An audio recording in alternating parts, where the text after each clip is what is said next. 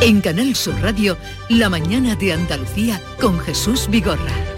Acaban de dar las señales de las 9 de la mañana y a esta hora el día por delante con Beatriz Galeano. Beatriz, te escuchamos. Siguen los ecos, como te puedes imaginar, Jesús, de la aprobación bajo mínimos de la reforma laboral ayer en el Congreso, aprobada por un solo botón de diferencia sin los apoyos de los socios de investidura y gracias al error de un diputado del Partido Popular. El PP afirma que el error es informático y anuncia con Vox en recurso al Constitucional. Las mascarillas, otro asunto, dejarán de ser obligatorias en exteriores a partir del próximo martes. Lo va aprobar el Gobierno en Consejo de Ministros y un día antes, desde el lunes, para pedir la baja laboral en Andalucía hay que contar con la confirmación en el centro de salud. Ya no valdrá solo con el test de autodiagnóstico.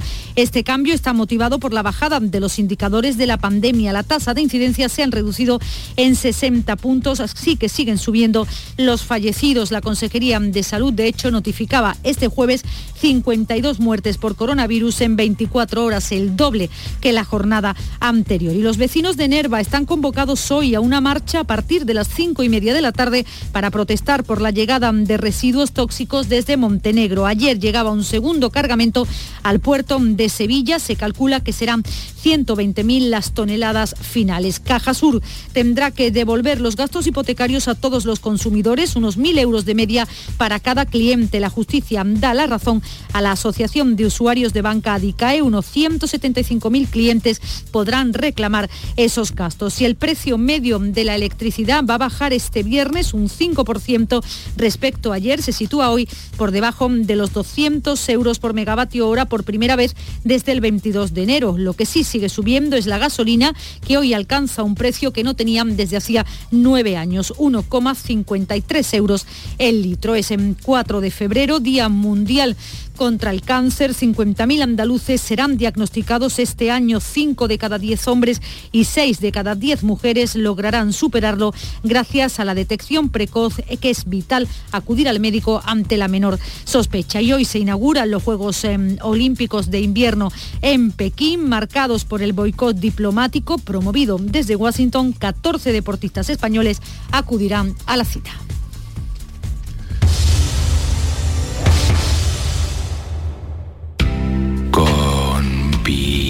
Piscina climatizada.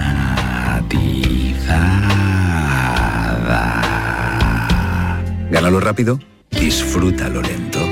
Con el Rasca Mega Millonario de la 11, gana hasta un millón de euros al instante y disfrútalo. Rasca Mega Millonario de la 11. A todos los que jugáis a la 11, bien jugado. Juega responsablemente y solo si eres mayor de edad. ¿En qué capítulo de tu vida estás ahora? ¿Quieres hacer una reforma o cambiar de coche? ¿Tus hijos ya necesitan un ordenador para cada uno? ¿O quizás alguno ya empieza la universidad? ¿Habéis encontrado el amor y buscáis un nidito? En Cofidis sabemos que dentro de una vida hay muchas vidas y por eso ahora te ofrecemos un nuevo préstamo personal de hasta 60.000 euros. Cofidis, cuenta con nosotros. Navegar con viajes El Corte Inglés y MSC Cruceros es navegar con total tranquilidad. Embárcate 10 noches por el Mediterráneo a bordo de MSC Orquestra, desde Málaga o Alicante, con bebidas y tasas incluidas, desde 1.049 euros. Reserva tranquilo con cambios sin gastos y disfruta de unas vacaciones seguras y ahora al mejor precio. Solo el mar, solo MSC Cruceros. Consulta condiciones en viajes El Corte Inglés. En cofidis.es puedes solicitar cómodamente hasta 60.000 euros, 100% online y sin cambiar de banco. Cofidis, cuenta con nosotros. Todo lo que necesitas saber sobre tu ciudad y provincia lo tienes en Canal Sur Radio Sevilla. ¿Te está afectando la subida de la luz? Claro que sí. Por eso en Insolac Renovables instalamos paneles fotovoltaicos de autoconsumo con los que podrás generar tu propia electricidad. Y ahora, con la subvención del 40% de la Agencia Andaluza de la Energía, lo tienes mucho más fácil. Entra en insolacrenovables.com e infórmate de las ventajas que tiene el autoconsumo. Insolac, expertos en energías renovables desde 2005. ¿Buscas una fibra óptica que te dé más? Telecable Andalucía es tu operador local de confianza. Telecable. Fibra de 300 megasimétricos por solo 14,90 euros al mes y línea ilimitada de 24 gigas por 10,90. Contrata en Telecable Andalucía. Somos punto de venta oficial de Xiaomi. Telecable Andalucía. Conecta con lo que realmente importa. Se acercan las nueve y media de la mañana y desde hace unos minutos, Berrocar Automóviles te espera en sus instalaciones. Desde Grupo Berrocar te deseamos que tengas un buen día. Oye, ¿qué pipas estás comiendo? ¡Qué buena pinta! ¿De verdad me lo preguntas? ¿No las reconoces? Pipas hay muchas en el mercado. Sí, pero pipas reyes son las auténticas, las de siempre, con sal y sin sal. Incluso las del león son de frutos secos reyes. Que sí, que sí, me ha quedado claro. Frutos secos reyes, tus pipas de siempre. Si te preocupa no tener un plan para el viernes 4 de febrero, que es normal, por favor deja de preocuparte. Escucha, viernes 4 de febrero, bote especial de 130 millones de euros de euromillones. No creo que exista un plan mejor, la verdad. Que no, no te empeñes. Son 130 millones de euros y encima un viernes. Así que deja de pensar. Euromillones, dueños del tiempo. Loterías te recuerda que juegues con responsabilidad y solo si eres mayor de edad. Vete a dormir con una sonrisa, con el show del comandante Lara. El humor más travieso, los invitados más divertidos, las mejores versiones musicales de Calambres. El show del comandante Lara, los domingos en la medianoche después del deporte. Quédate en Canal Sur Radio, la radio de Andalucía. La mañana de Andalucía con Jesús Vigorra con Antonia Sánchez, Javier Rubio y Carlos Navarro Antolín. Eh, dentro de un ratito hablaremos con Rocío Blanco, que es la consejera de empleo, para ver eh, desde aquí, desde nuestro territorio, desde Andalucía, cómo se ve la reforma laboral, que entrará o regirá en todo el territorio. Pero hay otro asunto que también tiene que ver con lo que acabábamos de hablar, que era como eh, el consejero de salud anunciaba que se acabaron los autotest domésticos. Eh, y que habrá que, será un médico el que tenga que decir, eh, dar las altas y bajas.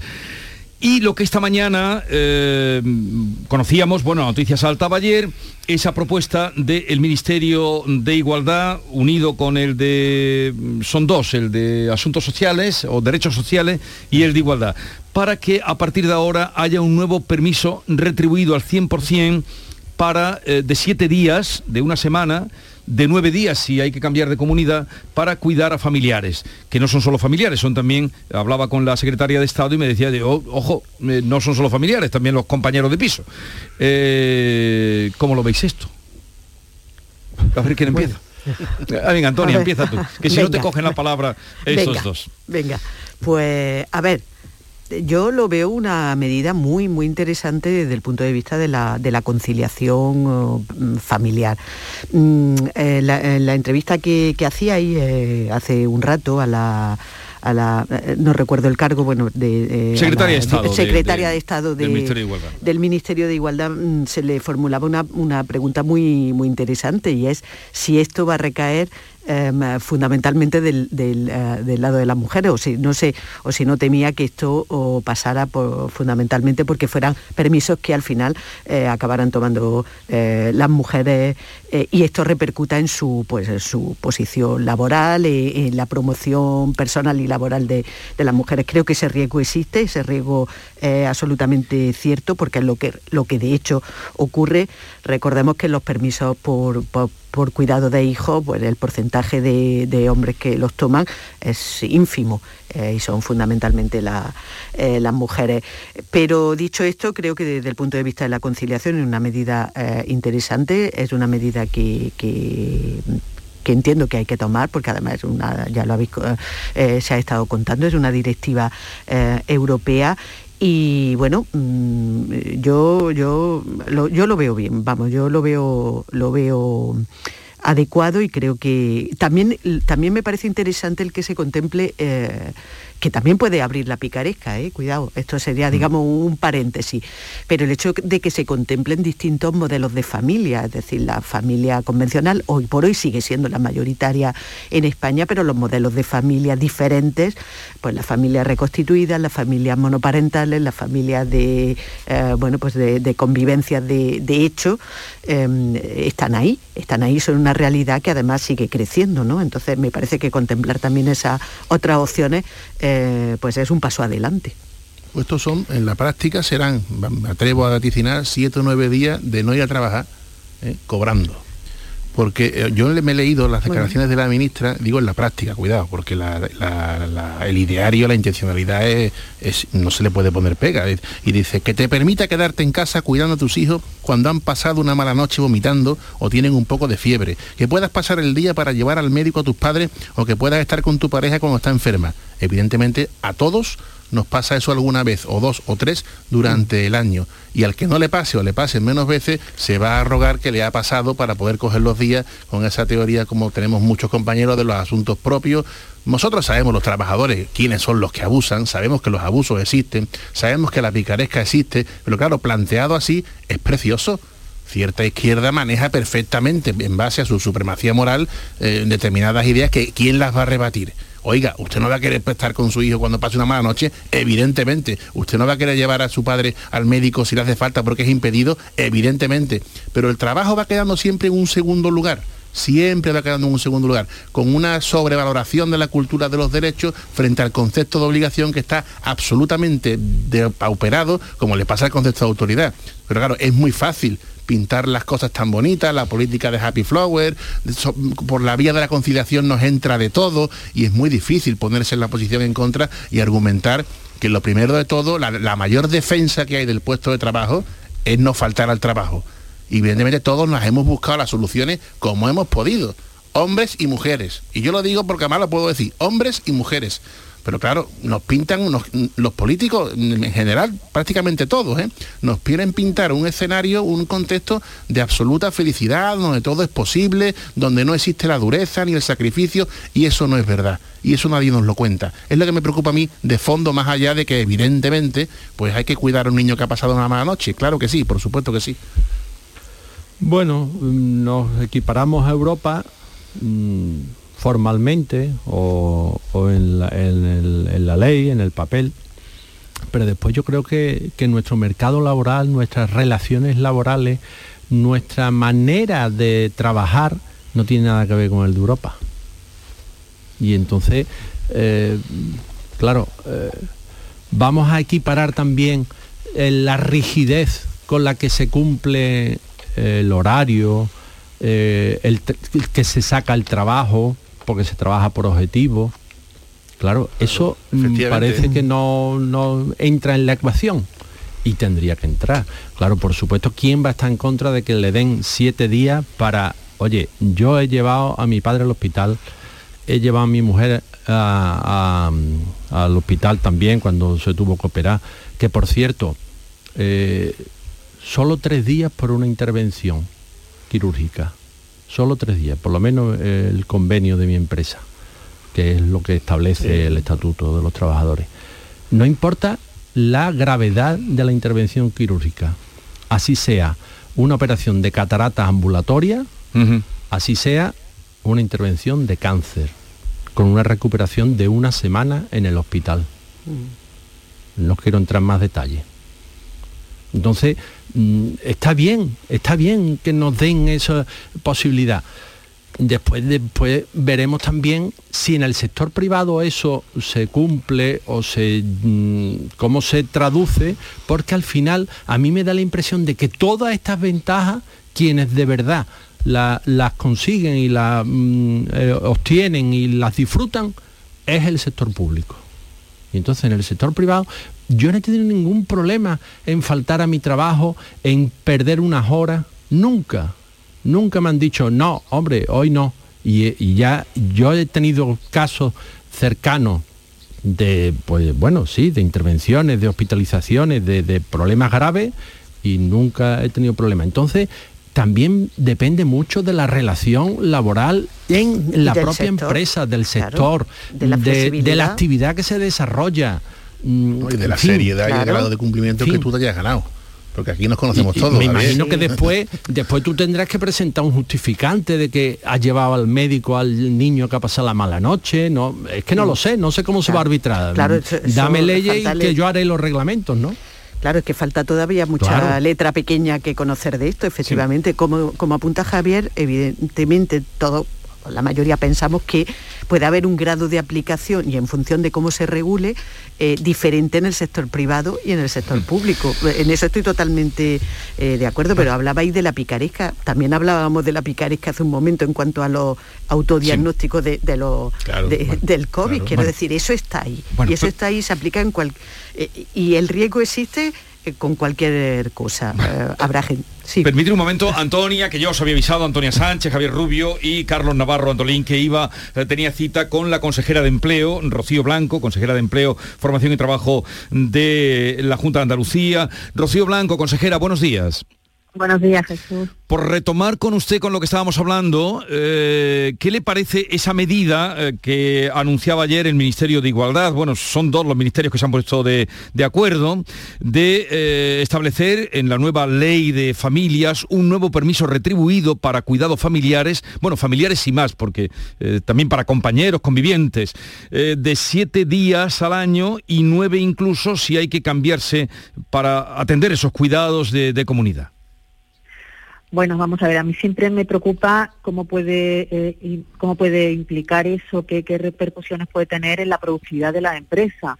O sea, el gobierno está ahí, legisla, pero tiene que tener en cuenta que la realidad y el tejido empresarial y el tejido productivo está en la calle y tiene que ver qué repercusiones tiene eso en cuanto a la productividad y si se puede, eso se lo puede permitir, cómo se va a compensar a las empresas esa, esos permisos retribuidos, ¿no? Eh, yo lo que lo que he leído es lo que han leído todos, ¿no? En prensa, no, no tengo mayor información, pero creo que eso tiene que tener mucha más profundidad y no se le puede dar una lectura así un poco a bote pronto.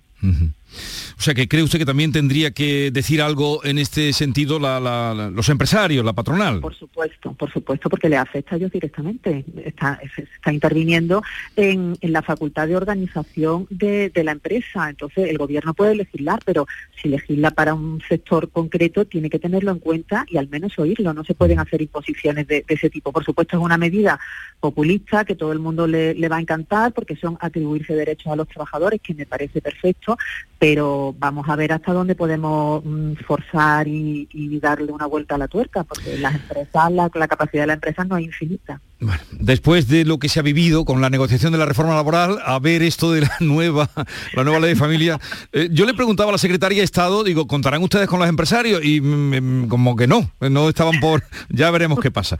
¿Vio usted, siguió usted ayer en algún momento, porque supongo que tiene una agenda apretada, la larga jornada extenuante incluso que se vivió en el Congreso de los Diputados? Bueno, vi ya por la noche el, final, el resumen de todo lo que de todo lo que había pasado y bueno, no, no apto para cardíacos, desde luego. Mm. Y, a partir de ahora, ¿qué va a pasar? Porque esta reforma de la reforma laboral eh, rige en todo el territorio, ¿no, consejera?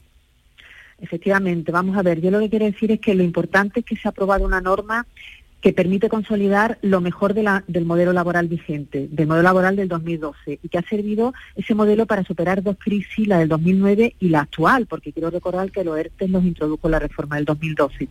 Y esta reforma ha permitido que en un momento como este, donde mm, se ha recuperado solo la mitad del PIB, la recuperación del empleo eh, sea casi igual al, de la de antes de la pandemia, ¿no? Y ha multiplicado por tres la capacidad de crear empleo. ¿Qué pienso que va a ser?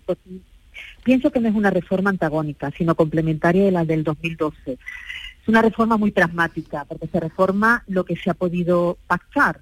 Es mucho más descafeinada de lo que a los sindicatos le hubieran gustado y más estricta de lo que le hubiera preferido los empresarios. De ahí, pues creo que, la importancia y el uso que va a tener.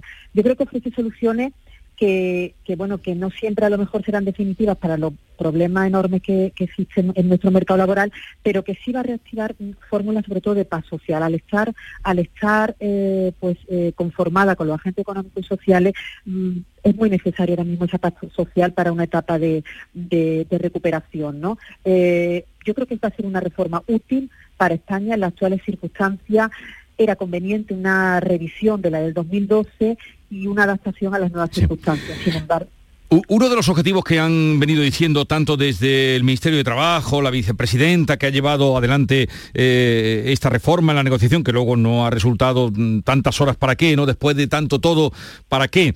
Pero era la lucha contra la temporalidad. ¿Cree usted que esta nueva mm, reforma, mm, porque dice que se acabaron los contratos temporales por definición, eh, se ganará contra eh, en favor del empleo fijo y contra la temporalidad? Vamos a ver, lo que no pienso que no sería de recibo es que los fijos discontinuos mm, se conviertan en los, sean los nuevos temporales con un destino más caro. Eh, mm, efectivamente, la reforma del 2012 de lo poco que no tocaba era la, contratación temporal. Eh, es muy necesario atajar la temporalidad. Es un gran problema estructural del mercado de trabajo español. Eh, tiene una temporalidad del 26%, casi 11 puntos superiores a la media europea, de la Malta de Europa tiene una rotación laboral enorme, no tanto la temporalidad que también, sino una rotación laboral enorme. O sea, uno de cada cuatro contratos que se han firmado en noviembre tiene una duración de una semana, uno de cada cinco contratos firmados en, en el ejercicio anterior tiene una duración de un día incluso. O sea, eso había que, atajarlo. Eh, hay determinados sectores en los que, en los que bueno, ese, esa nueva contratación temporal va a encajar peor, como el sector primario, mm. en el que, bueno, las campañas del contrato por, por circunstancia de la producción, eh, que lo hace eh, no, no van a encajar con por ejemplo, con, lo, con el sector del sector de la fresa, de los frutos rojos, en el que tienen que traer eh, trabajadores de contingente extranjero y no los, no los van a hacer fijos discontinuos porque fijos discontinuos son fijos y, necesitan un permiso de trabajo. Eso choca con la ley de extranjería. O los contratos para el sector de, de la campaña del olivo tienen que ser de 90 días, pero tienen que ser en menores de, eh, no pueden ser consecutivos esos 90 días, con lo cual en algunos sectores sí encaja poco y espero que en la, en, bueno, en la, en la regulación reglamentaria esto se encaje, pero sí era muy necesario atajar eh, la contratación temporal. No sabemos, yo no, mm, eh, no sé en qué plazo se va a poder ver efectivamente los lo efectos. Ya sabéis que tiene una vacatio legis la, la reforma, el Real Decreto Ley 32, con lo cual hasta, hasta dentro de tres meses no se va a poner hasta abril, no se va a poner en plena, en pleno funcionamiento, con lo cual que yo creo que en un plazo de antes de dos años, un año y medio, no se va a poder ver los efectos reales que, pudiera tener. Pero digo, por ejemplo, en el sector de la hostelería, eh, muy potente eh, en nuestra comunidad, eh, la hostelería, digo, pues servicios de bodas, banquetes, ahí no puede haber, tendrá que haber una excepción para cuando contratan camareros extras, ¿no? Bueno, ahí ahí puede ser el contrato por por, por, obras por circunstancia de la producción eh, cuando son circunstancias ocasionales y previsibles, que eso sí es una contratación de 90 días siempre que no sean consecutivos y pueden contratar todos los trabajadores que, sean necesarios. ahí yo creo que sí tendría encaje esa, esa contratación por las circunstancias específicas que, me traslada. Bueno, pues ya veremos el reglamento que tendrá que salir de esta reforma eh, y, cómo funciona. Y usted dice que, le da dos años para ver si realmente eh, se avanza en contra o en ganarle terreno a la temporalidad. Rocío Blanco, consejera de Empleo, gracias por atendernos, un saludo y buenos días. Un abrazo a todos. Adiós. Gracias. Hasta luego. Bueno, eh, vamos a continuar. Em, a ver, varios temas tenemos aquí por delante. Eh, Nerva. Nerva. Maravilloso paso doble. Nerva, maravilloso paso doble, exactamente. Maravillosa tierra donde nació Vázquez Díaz. Vázquez Díaz y Perianes. Y el pianista Perianes. Javier y, Perianes. Y hay alguno más, eh, creo que, no sé, hay, hay alguno más nombre singular de allí. Pero está hablándose de Nerva por ese vertedero y los camiones que están llegando allí y el segundo buque que atraca en el puerto de Sevilla y claro, todo eso no se puede hacer, eso, como decía ayer Lozano Leiva, todo eso está más que reglamentado, digo, citar a alguien que está al margen de la política. Claro. Eh, Manuel Lozano Leiva es que no parece que lo están, Europa lo están llevando de tapadillo y no, no es eso, eso tiene sus permisos, su reglamentación. Lo que pasa es que al final, como casi en todo en nuestro sistema eh, político administrativo, hay una confusión de competencia o no están bien definidas las competencias, por no usar la palabra confusión. Y al final, eh, si el camión, voy a hacer un, chiste, ¿no? Si el camión tiene la cabina roja y el remolque es amarillo, eh, la competencia la da el gobierno central. Pero si tiene la cabina amarilla y el remolque es rojo, la competencia es de la Junta de Andalucía.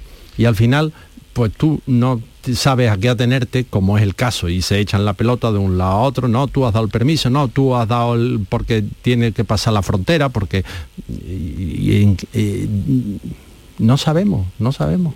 ¿Quién es el responsable de que allí se esté aceptando esa eh, basura, esos mm, residuos industriales en Ucrania, de Montenegro. no, pero que, quisieron colar la Ucrania, y a Francia. pero aquí habrá entrado porque el gobierno ah, ha dicho que sí, ¿no? no me cabe duda que el proceso tiene las autorizaciones del ministerio, no me cabe duda en absoluto, pero la historia es que tiene los componentes para que se cabren los alcaldes y para que muchos pongan la, la oreja alta, ¿no? Que la cantidad de basura industrial que no han que no viene de Montenegro, que no han querido en otro sitio y que al final viene a la provincia de Huelva, que viene a Andalucía. Como usted que la historia tiene como para que los alcaldes se quejen, pues evidentemente, porque eh, ni podrán decir que la cercanía con un parque nacional como el de Doñana, que otras veces con que eso está muy cerca también, ¿no? Sí. Pues, pues, nos lo estamos tragando, nos lo estamos tragando. Un vertedero de titularidad privada, que el ministerio autoriza que den aquí la basura, que por lo visto la normativa, cuando lees textos de especialistas, efectivamente, eh, la basura tiene que ir a algún sitio, el puerto de Sevilla está obligado a colaborar porque es un puerto de interés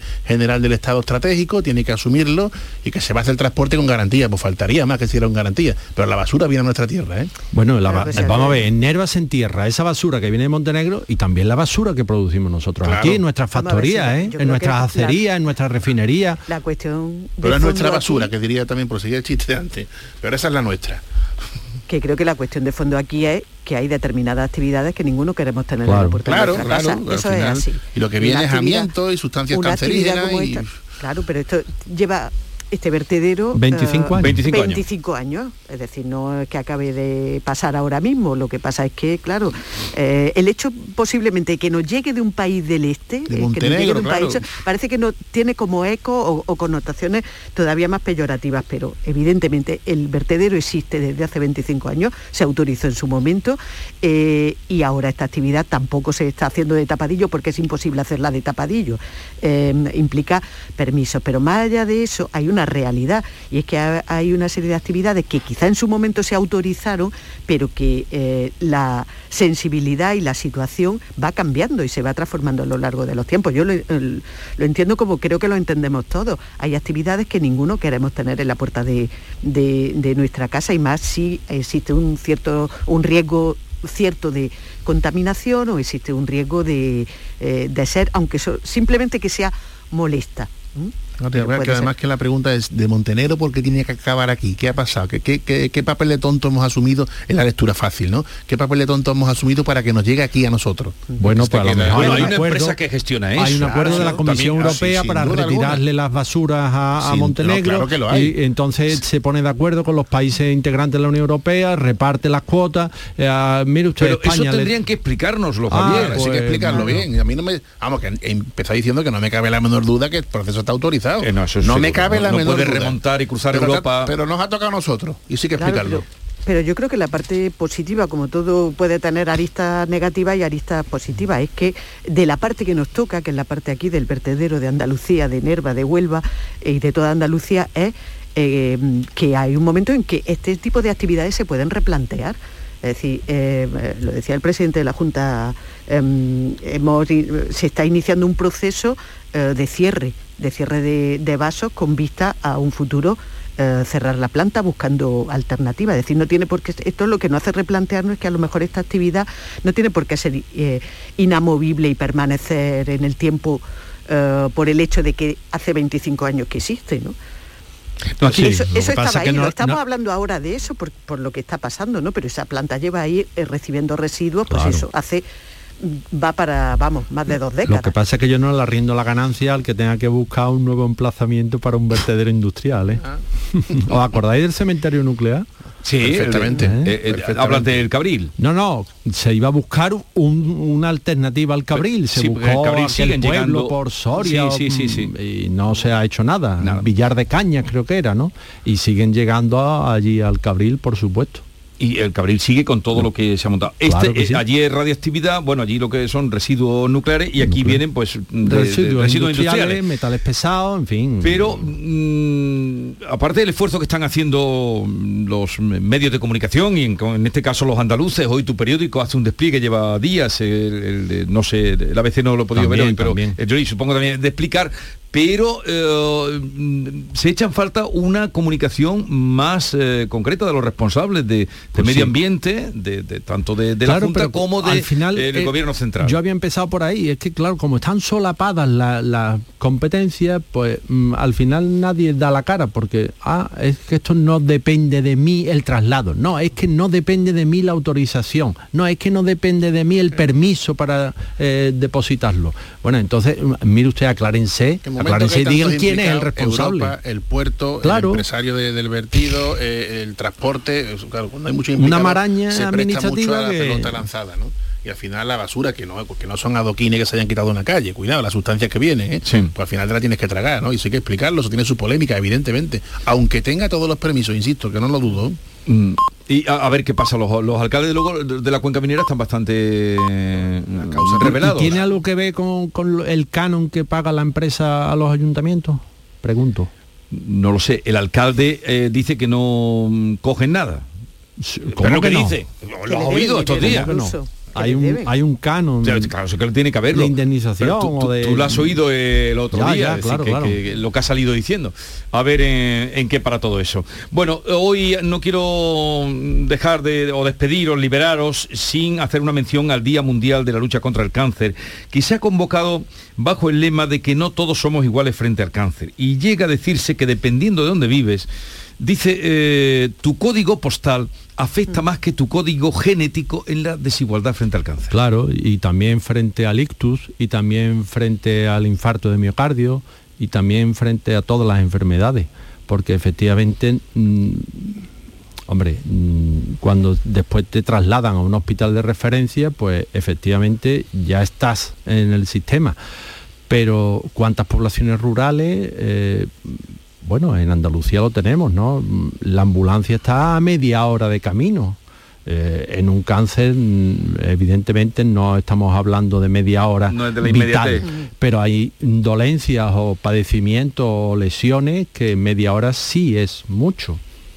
Por referirnos al caso del cáncer, pues mm, yo creo mm, que la desigualdad no es lo mismo que te traten en un hospital comarcal que en un hospital buque insignia de la sanidad andaluza o de la sanidad nacional, ni con los equipos, ni con el conocimiento, y entiéndase, no quiero decir que los médicos no estén preparados, pero claro, no es lo mismo tratar tres cánceres al año que tratar 30 cánceres, cánceres al año. Sí, bueno, en- entre los ar- argumentos que, que apoyan ese lema de, este año de la, de la lucha contra el cáncer está eh, evidentemente la situación del sistema sanitario, los recursos sanitarios que, donde te encuentres es absolutamente determinante mm, para tener una, un mejor, un más fácil acceso a, a más recursos y a mejores recursos. Eh, también se apuntan otra- otras cuestiones que tienen que ver, al final tienen que ver un poco eh, con, con- todo, o sea, con la, con la injusticia social de, partida, ¿no? Y la, la injusticia o las desigualdades sociales. Entre ellos está también el de la el de las propias condiciones de vida, que no sé si se especifica como tal eh, en- entre esos argumentos, pero la realidad es que tener eh, mayor o menor poder adquisitivo te, te puede dar acceso a una mejor eh, por ejemplo, alimentación, que también es básica, o, o- o mejores condiciones de bienestar de vida, que también influye mucho la, la calidad de vida en, en, ciertos en los cánceres. Y, también están las regulaciones. Las regulaciones apuntaban, eh, por ejemplo, de la ley de la ley antitabaco, que no son igual de estrictas eh, según los territorios. Es decir, que eh, desde luego la, cuestión del acceso a la sanidad es fundamental, pero luego hay muchos más argumentos que apuntan a esa a esa desigualdad, a esa falta de, de- de igualdad a la hora de afrontarlo. Pero en eso estoy eh, con Javier. Eso ocurre en el cáncer y ocurre Eh, lamentablemente en más cosas. Que depende de donde nazcas. Lo, lo fundamental Sí. también es, por supuesto, en la ciencia. ¿no? A mí me dio mucha pena cuando la crisis de 2008, cómo se desmantelaron muchas estructuras, incluso en Andalucía, de equipos de investigación, porque la ciencia, la, cien- la ciencia es la cenicienta. Cuando se acaba el dinero, como es una inversión que requiere un largo plazo, nuestra política está absolutamente condicionada por el cortoplacismo y ahí se cayeron muchísimos equipos de investigación por falta de dinero, ¿no? Y fue, espero que algún día se recuperen esos niveles que había de, equipos de investigación de lucha contra la ciencia porque son fundamentales, es básico, ¿no? Si en lo privado en lo particular es fundamental el apoyo de la familia, la prevención, a una, la lucha a escala mayor requiere una apuesta clara y a largo plazo por la ciencia. Y nuestros políticos, en cuanto llegan las aperturas económicas, de lo primero que tiran es de eso. Pues no olvidemos ese lema bajo el que se convoca este año el Día de la Lucha contra Día Mundial o Internacional de la Lucha contra el Cáncer. Bueno, este fin de semana eh, no tenéis Eurovisión, ¿eh? no hay festival pues siento un gran vacío con lo que dices. Oye, yo no. debo, ser de los pocos que no vio ni un minuto. pero no sabes nada de lo que ha pasado. Sí, bueno, me han llegado cosas, pero, pero, que, eh, entre otras cosas, Jesús, es que me da igual. Pero sabes que, que la política, las tertulias, sí, sí, sí, eh, todo ha, y había una y querían que ganara, pero al final ganó, pero pusieron a otra. ni lo vimos, así, ni como diría Lola Flores, ni Dios lo premita. ¿eh?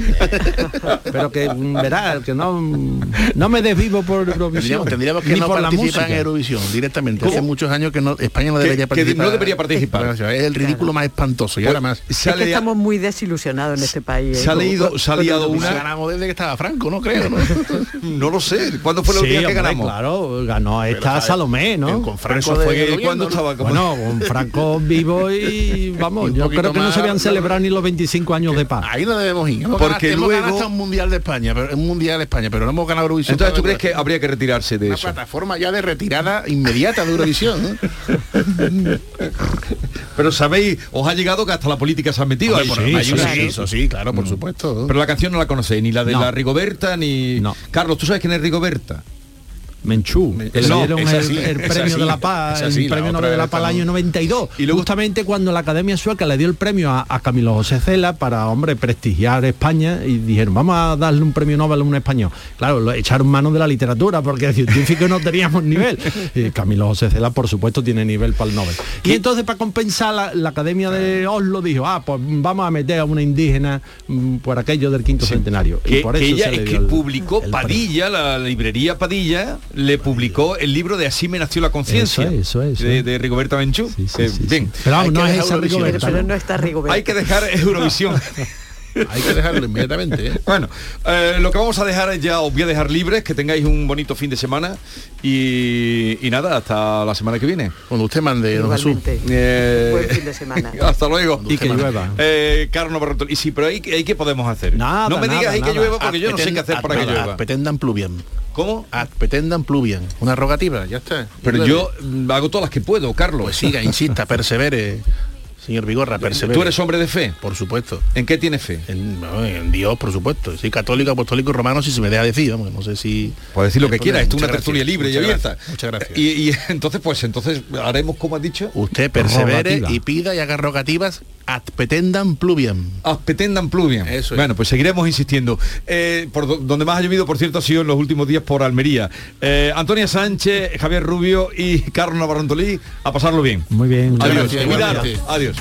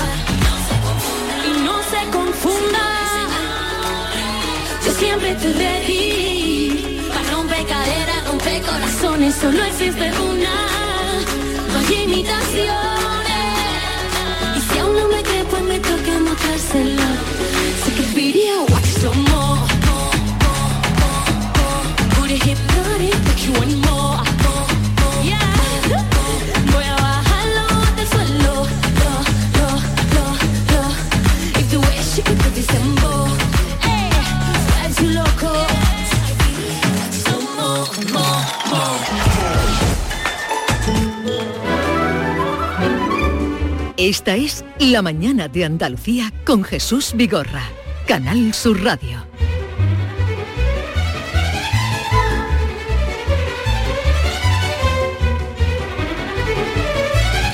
Esta mañana, por cierto, sonaba la canción eh, que ganó que ganó y que ha provocado toda la eclosión de opiniones y el interés eh, por este año por eh, Eurovisión, incluso de los que no saben que todavía estábamos metidos en ello. Bien, eh, esta mañana dábamos cuenta de cómo dábamos cuenta de una realidad que ustedes ya han constatado cuando han ido a poner gasolina o gasoil, el precio que, que no retrocede y que lejos de eso va aumentando. De tal manera que Javier Rondas ha ido a una gasolinera, estación de servicio, a ver qué se encuentra y cómo encaja el personal esa subida de los precios. Javier Ronda, buenos días. Buenos días. 1,75 vale la gasolina sin plomo, es decir, la más cara. Y la más barata vemos un diésel a 1,51. O sea, diésel, el diésel barato, ¿no? No el plus. Sí, hay bastante, claro, ese es el baratillo. El barato 1,51. ¿Y la gasolina, eh, sin- la super? 1,75. 1,75 la super. El litro. Venga. Es decir, que son precios históricos. Como ya saben todos nuestros oyentes, vamos a hablar aquí con un caballero que venía con su moto. ¿Cuánto ha echado usted de combustible? 6 litros. 6 litros. ¿Cuánto se ha gastado? 11,82 porque tengo que comprar también el aceite. ¿Cómo ve usted estos precios? Carísimo. Muy alto. Si se sabe por qué es. ¿Usted entiende el precio? No, no, no. sé. ¿Es de los que echa siempre lo mismo? 6 euros y lo- así no le sube. En el depósito. Así que no cabe más. Eso es. Y cada vez más caro. Siempre lo mismo, pero cada vez pago más. Muchas gracias. Vamos a ir aquí a buscar otra opinión de otra consumidora a ver qué, qué piensa. Le vemos ahí con el ticket, estamos en directo para la radio. ¿Cuánto se va a gastar usted en gasolina? Yo en gasolina yo casi siempre he hecho 30 euros, 40 euros. ¿Cómo ve usted los precios? Hartísimo, se por las nubes, además yo que soy taxista, pues bueno, imagínese usted lo que yo lo. Usted sí que le afecta, ¿eh? A mí afecta desde de lleno, vamos. Sí que hay un 20 o 25% más que hace un año, más o menos, ¿no? Usted que lleva toda la vida Claro. en el coche. Por lo menos, un 20. ¿Usted sabe por qué es tan cara la gasolina? Si es por impuestos, lo que está pasando en Ucrania. Yo ¿Qué no busca? sé, a mí me, no me suena todo el tema este, vamos, que está subiendo todo, no solamente la gasolina, la gasolina ya es disparatada, pero vamos, está subiendo todo. Con mucha- yo, no- yo- yo no sé el motivo de por qué ha venido ahora esta fiebre de subir todos los precios de todas las cosas. Precio histórico. De la Usted, luz, usted de- nunca le había visto este combustible no, así. esto era, no sé, si ya estaba alguna vez hace 10 años y estuvo también en los máximos. Yo ya me quejé cuando dijeron lo de liberalizar la, la- la gasolinera, digo, esto no, no es bueno. No pintaba bien, ¿verdad? Aquí no pintaba muy bien, a mí no me gustó mucho. Venga, pues le dejo, a ver si hace buena carrera ya. Gracias. Venga, hasta ahora. Bueno, estáis escuchando las quejas de los consumidores. Este taxista que acaba de repostar en esta gasolinera, que nunca había visto estos precios, y es verdad, porque nunca se habían visto estos precios por las nubes, ¿no? Que es como se encuentra. Vamos a intentar hablar con otra consumidora a ver cuánto, cuánto se ha gastado usted. Gasolina, ¿cuánto ha echado? Echa 10 euros. Siempre echa lo mismo. No, si- suelo echar más, lo que pasa que es que esto- A la cosa cortita. cortita, vamos, es una vergüenza. Es una, es una vergüenza como está la gasolina como y el gasoil. En mi caso es la gasolina. ¿Y usted sabe por qué? No 63 o... Pues no lo... La verdad que, no sé, yo desde que subió la luz ha subido todo. Siempre echa lo mismo, intenta cambiar, depende si hace un viaje, que es viernes. Hombre, claro, claro, claro. Yo este fin de semana no sé si ir a algún lado porque ya el fin de semana pasado fui, Para pensárselo, ¿no? hombre, para pensárselo, ¿no? Es para que... Si fuera echando, no sé, o- o- oro líquido, ¿no? Casi. Sí, sí, sí, sí, sí, sí. Pues muchas Es gracias. demasiado. Vamos, es... Bueno. Que no se puede, vamos. Gracias. Bueno, estáis escuchando que Sí, estamos consumidores escuchando. Estamos escuchando con- y estamos aquí eh, sufriendo porque claro, eh, el precio eh, 1,51, la gasolina más barata, 1,51 euros y la más cara, bueno, el gasolina no, el gasoil más barato, ¿no? El Sí, gasoil aquí otro 1,51. consumidor que ahora mismo está metiendo ahí la manguera. ¿Usted cuánto va a echar de gasolina? Pues lo voy a llenar completo. Bueno, usted ya es Oh, ahí- de ahí los hay más grandes. taco. Soy muy arriesgado, la verdad. ¿Tiene tarjeta Visa Oro o algo? Eh, no, no. Lo que pasa es que tengo miedo a que siga subiendo, con lo cual Ah, casi ¿Cuánto prefiero- le va a costar llenar el depósito, caballero? Pues creo Vamos a que verlo. ¿Cuánto? Dele y ya la manguera. creo que casi 50 euros, porque este coche no tiene mucho depósito, es eléctrico. y- menos mal. Y bueno, tampoco la luz. Cuando lo enchufe por la noche ya verá también. Tampoco es que esté, esté muy barata, o sea que. Se va a gastar 50 euros más lo que le ha costado enchufarlo. Exacto. Exacto. ¿Y usted cómo ve? ¿Ve alguna justificación a todos estos precios? Pues la verdad es que no, no lo entiendo. Eh, sobre todo que es que no hay ningún ninguna solución que aporten desde el gobierno y sigue subiendo, pero no hay ningún tipo de reacción. O sea, además si vamos a- ver el 2 ya casi, está en el 1 y pico largo. Y lo que hay que ser consciente que ya no es el coste de llenar tu coche, sino que van a subir los precios de absolutamente todo. O sea, se repercute en el transporte y la cesta de la compra obviamente mm, va a seguir subiendo a este Y ritmo. una pregunta, por ejemplo, usted que va a echar 50 euros en gasolina más la- los eléctricos, co- así, ¿usted tenía previsto irse el fin de semana o se lo va a pensar? Porque claro, esto también supone un gasto. Claro, ahora ir a la playa ya es casi un viaje de lujo, se puede decir. Así que sí, sí, obviamente ahora cada uno que cada vez que uno quiere eh, pasar el fin de semana fuera eh, tiene que pensárselo, la Bueno, verdad. Le voy a dejar con la manguera. No vaya a desperdiciar ni una gota, ¿eh? Bueno, Que es que eh, no. Javier, eh, a ver un momentito, líquido. a ver un momentito, eh, Padilla, tú que vienes tan tú que vienes en, en coche o Yo en moto. En moto. Naturalmente en moto, que me cuesta muy barato y no vengo andando porque son las 3 de la mañana, si no vendría andando porque tengo la fortuna de vivir cerca, pero si no en moto. Yo tiene que tronar para no coger la moto. ¿Y tú cómo, cómo vienes? Yo alguna- Javier, Javier Moreno. Casi siempre en, en- en el patinete eléctrico, algunas veces en, en bicicleta y hoy, por ejemplo, he llegado en, en taxi. Y como decía este, este último oyente, efectivamente, yo no tengo coche. Yo no me he comprado coche todavía después de mi regreso. no tiene Pero claro, sin coche. yo no... Yo estoy de acuerdo, ¿eh? es que yo en cuanto se me escacharre este, Se acabó. vamos, se acabó. Ni un Pero, coche. pero claro, yo no me voy a gastar dinero llenando el depósito, pero es lo que decía este señor. Mm, La subida del precio de la gasolina va a repercutir en el transporte. Y si suben los precios del transporte, pues va a subir en la movilidad urbana, van a subir los autobuses, los taxis, lo- los productos que compramos que, que son transportados por camiones y.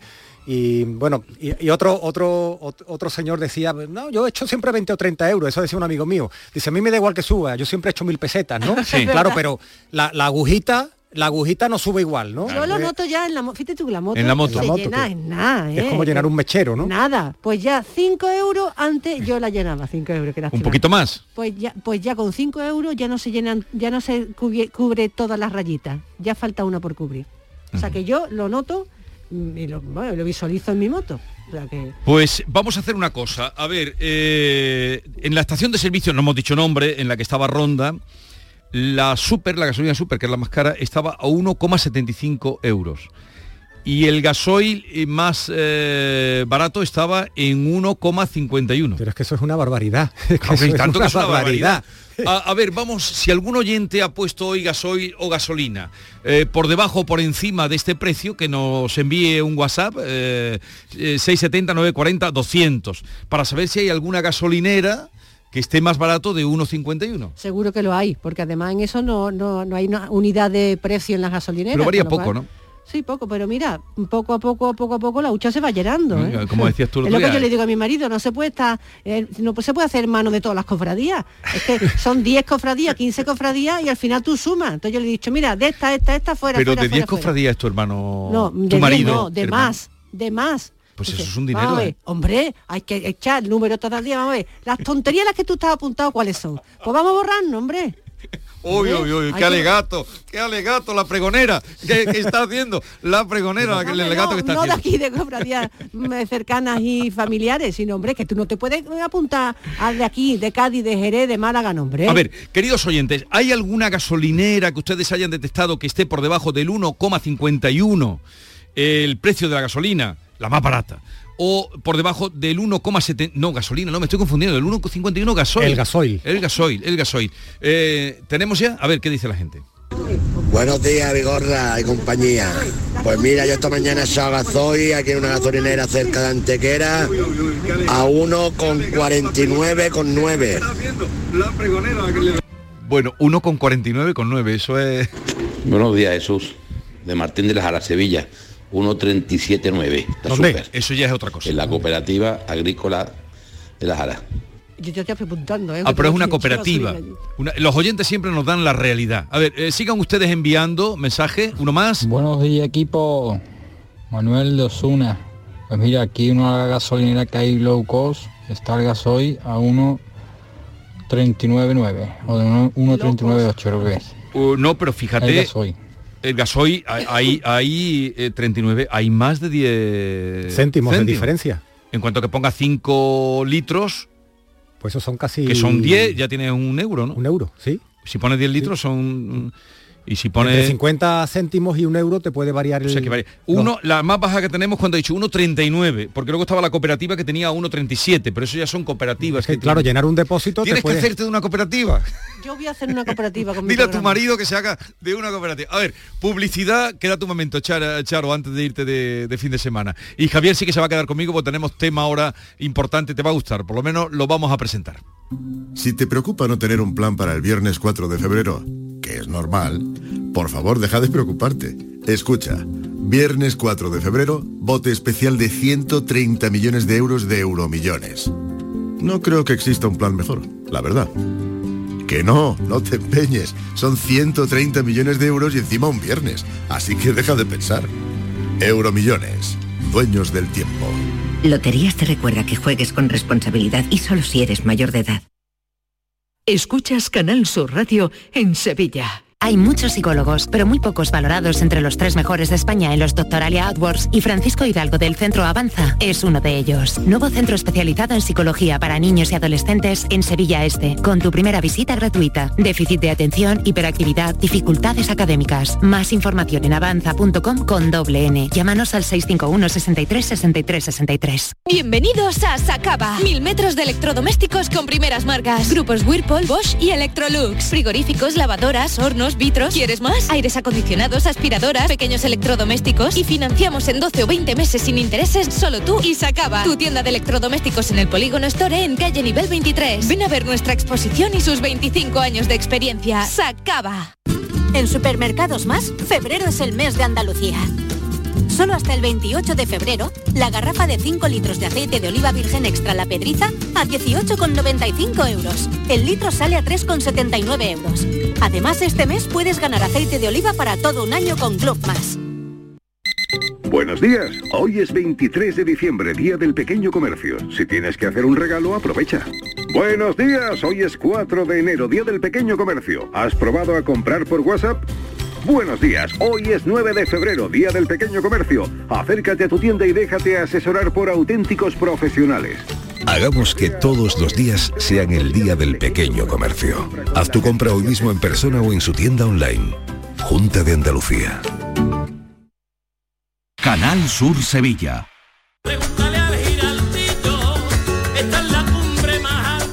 La voz de un sabio que para saber de Sevilla le preguntó al giraldillo por los lugares más bellos del barrio de Santa Cruz. Y este le respondió, con aires de azar, maestranza y catedral, la hostería del Laurel has de visitar, y en ella sus tapas, vinos y demás viandas probar. La Hostería del Laurel. Visítanos en Plaza de los Venerables 5 o a través de nuestra web lahosteriadellaurel.com. Porque si le preguntas al giraldillo, Hostería del Laurel. No te la dejes atrás. Si necesitas un electrodoméstico, ¿por qué pagar de más en grandes superficies? Ven y paga de menos en Tiendas El Golpecito. Tus primeras marcas al mejor precio y una selección de productos con pequeños daños estéticos con descuento adicional y tres años de garantía. Tiendas El Golpecito. Ahorra hasta el 50% en tus electrodomésticos. 954 100 193 y tiendaselgolpecito.es. Esta es La Mañana de Andalucía con Jesús Vigorra. Canal Sur Radio. Bueno, eh, queridos oyentes, ustedes siempre nos sorprenden, eh, nos han tanto nos sorprenden como a Charo Padilla por la mañana, nos han desbordado ya eh, con lo de la gasolina y el gasoil, me ha reñido mi, mi equipo, que hay uno de 1.29. Quiero oírlo, venga, a ver. Quiero oírlo 1.29. Buenos días, Vigorra y compañía. Ah, soy Antonio desde San Juan de Nafarache. La más barata, la Vallenoy, en Tomares, en el polígono del Manchón, a 1,29,7 la gasolina sin plomo 95. Estamos hablando ya de cosas... Eh, en fin. Eh, ¿Esto está confirmado? Sí. ¿Esto está confirmado? Vamos, que me voy con la moto al polígono del Manchón. Tira para allá ahora mismo. es que si es así, eh, en fin, los oyentes, ya digo, nos han desbordado, nos han desbordado. Iremos sacando lo que podamos y vamos al tema de hoy, que tenemos un tema, eh, yo creo que atractivo, que es las rivalidades entre los pueblos. Que las hay. Entre los pueblos y en los mismos pueblos. Con el tema de las cofradías, yo perdona que tire para lo mío, en el tema de las cofradías hay unas rivalidades en Mm. pueblos. ¡buah!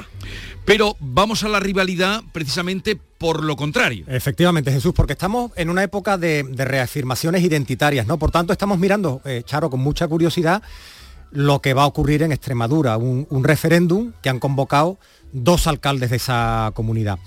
José Luis Quintana, de Don Benito, y Miguel Ángel Gallardo, de Villanueva de la Serena, a los que vamos a tener dentro de un ratito por, por teléfono. Quieren que ambos pueblos se fusionen. Seguramente hemos oído hablar siempre de, de Don Benito y de Villanueva.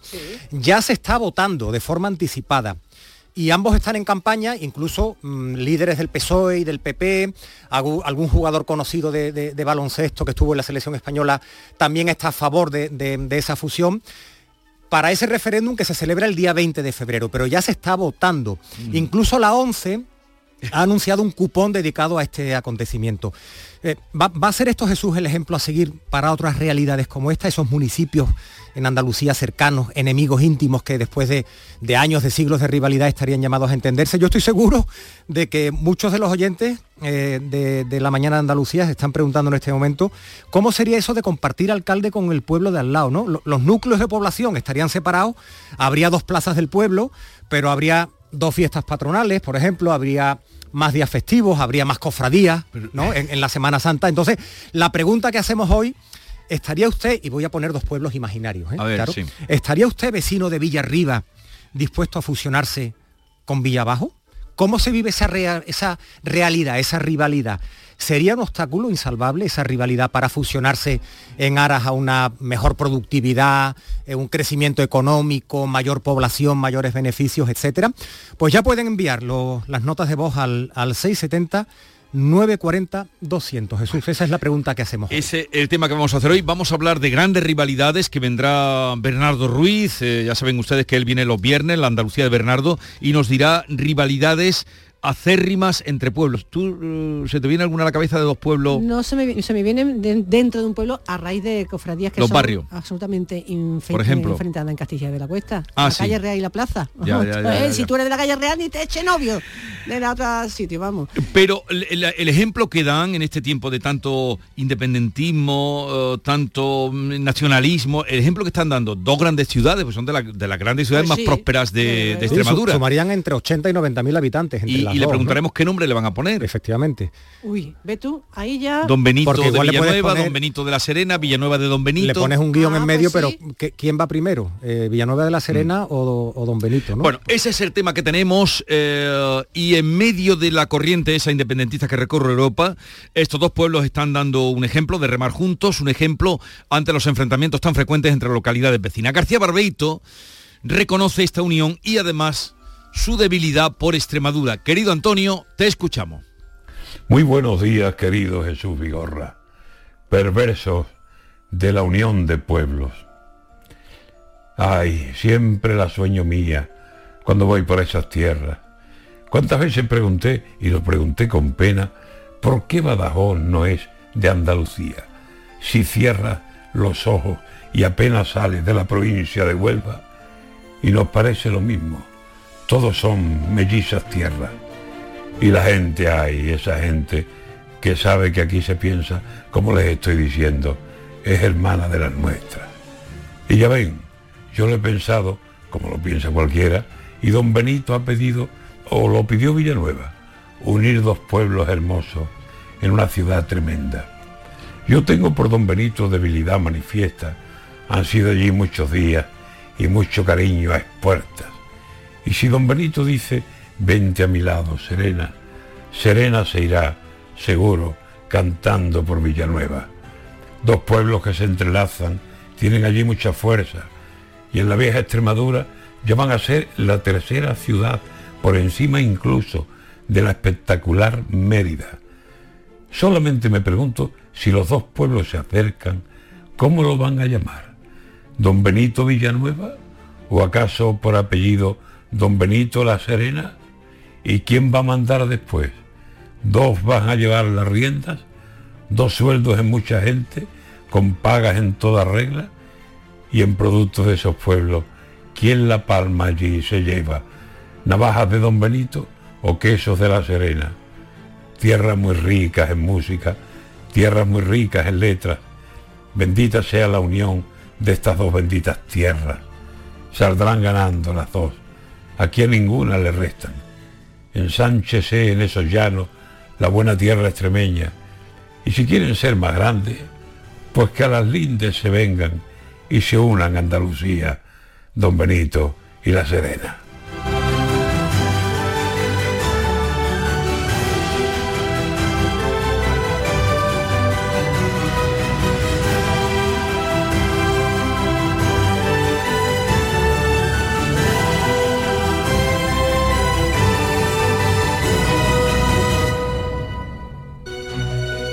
Cada fin de semana te llevamos a los mejores rincones de Andalucía, con Andalucía Nuestra.